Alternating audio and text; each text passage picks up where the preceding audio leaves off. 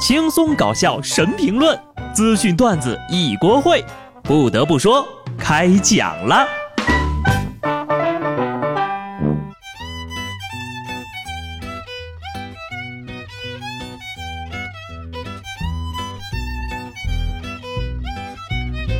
Hello，听众朋友们，大家好，这里是有趣的。不得不说，我是机智的小布。出去玩了一圈，顺利回城哈。没想到的是，我只休息了短短的三天。那娱乐圈就风云动荡呀！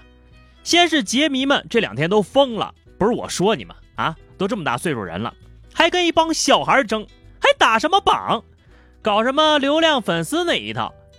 要是真想当榜单第一名，难道不是把家里的孩子手机没收了，网线掐了比较快？昨天早上，在一众中老年粉丝的不懈努力下，杰伦终于成功超越了蔡徐坤。站上明星话题榜第一位，我呢是不玩微博的，所以不太懂这个话题榜登顶的有什么意义呢？全民上阵，忙活了好几天啊，才把周杰伦刷成了第一。如果陈奕迅、五月天、林俊杰、王力宏、蔡依林、孙燕姿、S.H.E 挨个被嘲讽一遍，可能就会有大量的中年粉丝因为做数据过劳而死吧。其实呢，打榜输给杰伦的粉丝呀，真的不是什么丢人的事儿。毕竟我们从小都是在半夜两三点定闹钟偷菜，凌晨五点睁眼抢车位，每天去空间采数据浇花藤，这样的乱世中摸爬滚打长大的一代人呢。玩归玩，闹归闹啊！网友有句话说的特别好：重要的不是超话第一名，重要的是出道二十年了，还有人愿意帮他拿第一。除了杰伦的打榜呢，周六任达华遇刺一事呢也终于有了些眉目。目前呢，警方已经确认刺伤任达华的陈某确实患有精神障碍。至于达叔本人呢，目前伤情平稳，并无生命危险，而且呢，已经在家人的陪同下转至了香港的医院。听到了吧？达叔已经顺利返岗了，所以那种蹭热度的诈骗短信呢，各位完全不必理会了。下次啊，再遇到这种要个五千返五十万的短信。建议各位直接回复，五个亿够不够？不够的话，我再给你烧几张。放假这几天呢，虽然错过了给爱豆打榜，但是出门在外呢，真的能碰上很多有意思的事儿。就在牡丹江至北京的一趟列车上，两位互不相识的男子在火车上闲聊，唠到大米的时候，这二位啊，因为谁更了解东北大米，打起来了。我觉得大米这个事儿啊，要从一九三零年九月七号开始说。那年，袁隆平出生在北京的一个普通家庭。不得不说，你永远不知道人类吃饱了会做出什么样的事情来。不过呢，这个粮食乃立国之本，为了国家大事打架，这也算是为国家和人民上过战场了吧？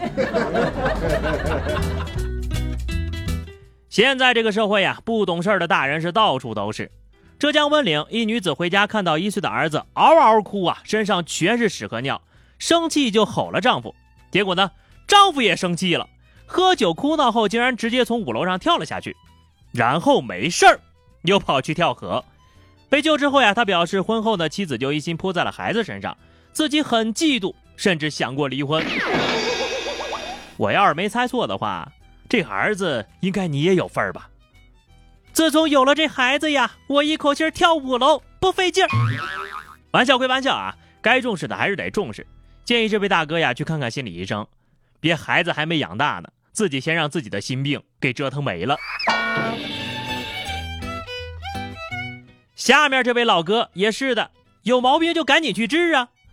山东菏泽一男的啊，因为过路费的事儿，就把媳妇儿和孩子扔在高速上了。这孩子才一岁多，连奶瓶都没给留。媳妇身上也没带钱呢，警察让他回来接人，他也不接。直到第二天，收到了岳父给的四百块钱过路费，他才过来把老婆孩子接走了。看到这条消息呀，我必须先要批评一下这位女性，怎么找了这么个男的？你是不是瞎？媳妇带着那么大点的孩子，身无分文就敢往高速上扔，这男的是怎么回事？为什么这种玩意儿还能有老婆孩子呢？现在路上呀都是各种大神，也难怪有些人开车都要念经了。在广西贺州，一男子驾车在高速行驶的时候呢，突然听到车里在放大悲咒，于是呢就双手合十，盘起腿来开始念经。我是真佛了呀！车里突然放大悲咒，你就盘腿拜佛；那要是突然放难忘今宵，是不是要跳车回家吃饺子了？开车拜佛够厉害了吧？结果下面这位大哥呀更狠。山西晋中一男的呀和朋友聚餐，喝了不少酒，于是就有人提议啊，谁敢酒后开车就能赢我二百块钱红包。于是啊，为了这二百块钱的红包，他开车上了高速。为了两百块钱红包酒驾呀，几个菜呀把你喝成这样啊？那位提议的朋友啊，记得两百块钱千万得给啊，不然这位大哥呀怕是得哭死啊。收假的前一天呢，我决定坐飞机回来。一个原因是想尽快到家，还好这个更新节目啊。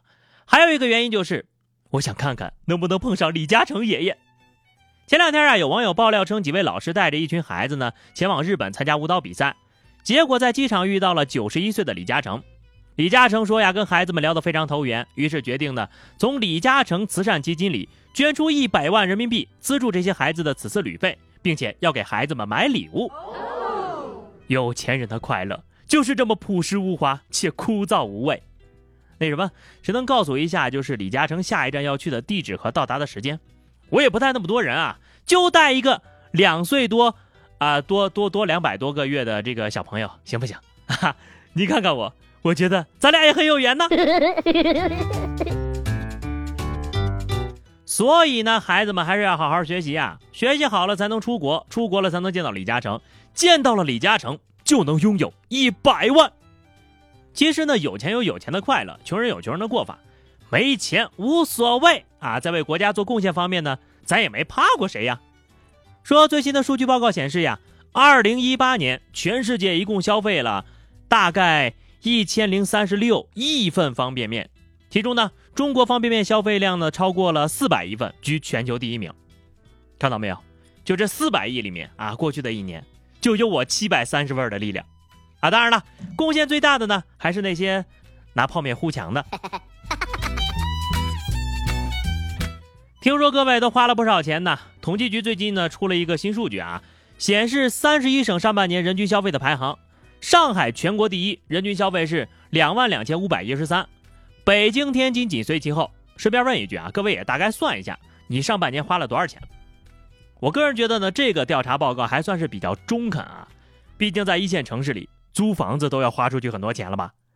反正我吧，这上半年也过去了，挣倒是没挣多少，花倒是没少花呀。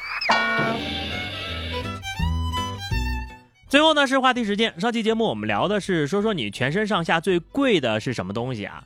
听友拉面教住中原面鞋主教说哈。不算手机的话，内裤吧，三十五块；拖鞋才九块九。你这话说的，好像全身上下除了手机，身价也就值五双拖鞋。听友北方的小南说啊，从上到下最贵的是我的 T 恤，三十块钱；从里到外最贵的当然是内衣啦，价格就不告诉你了。放心，告诉我我也不会买呀。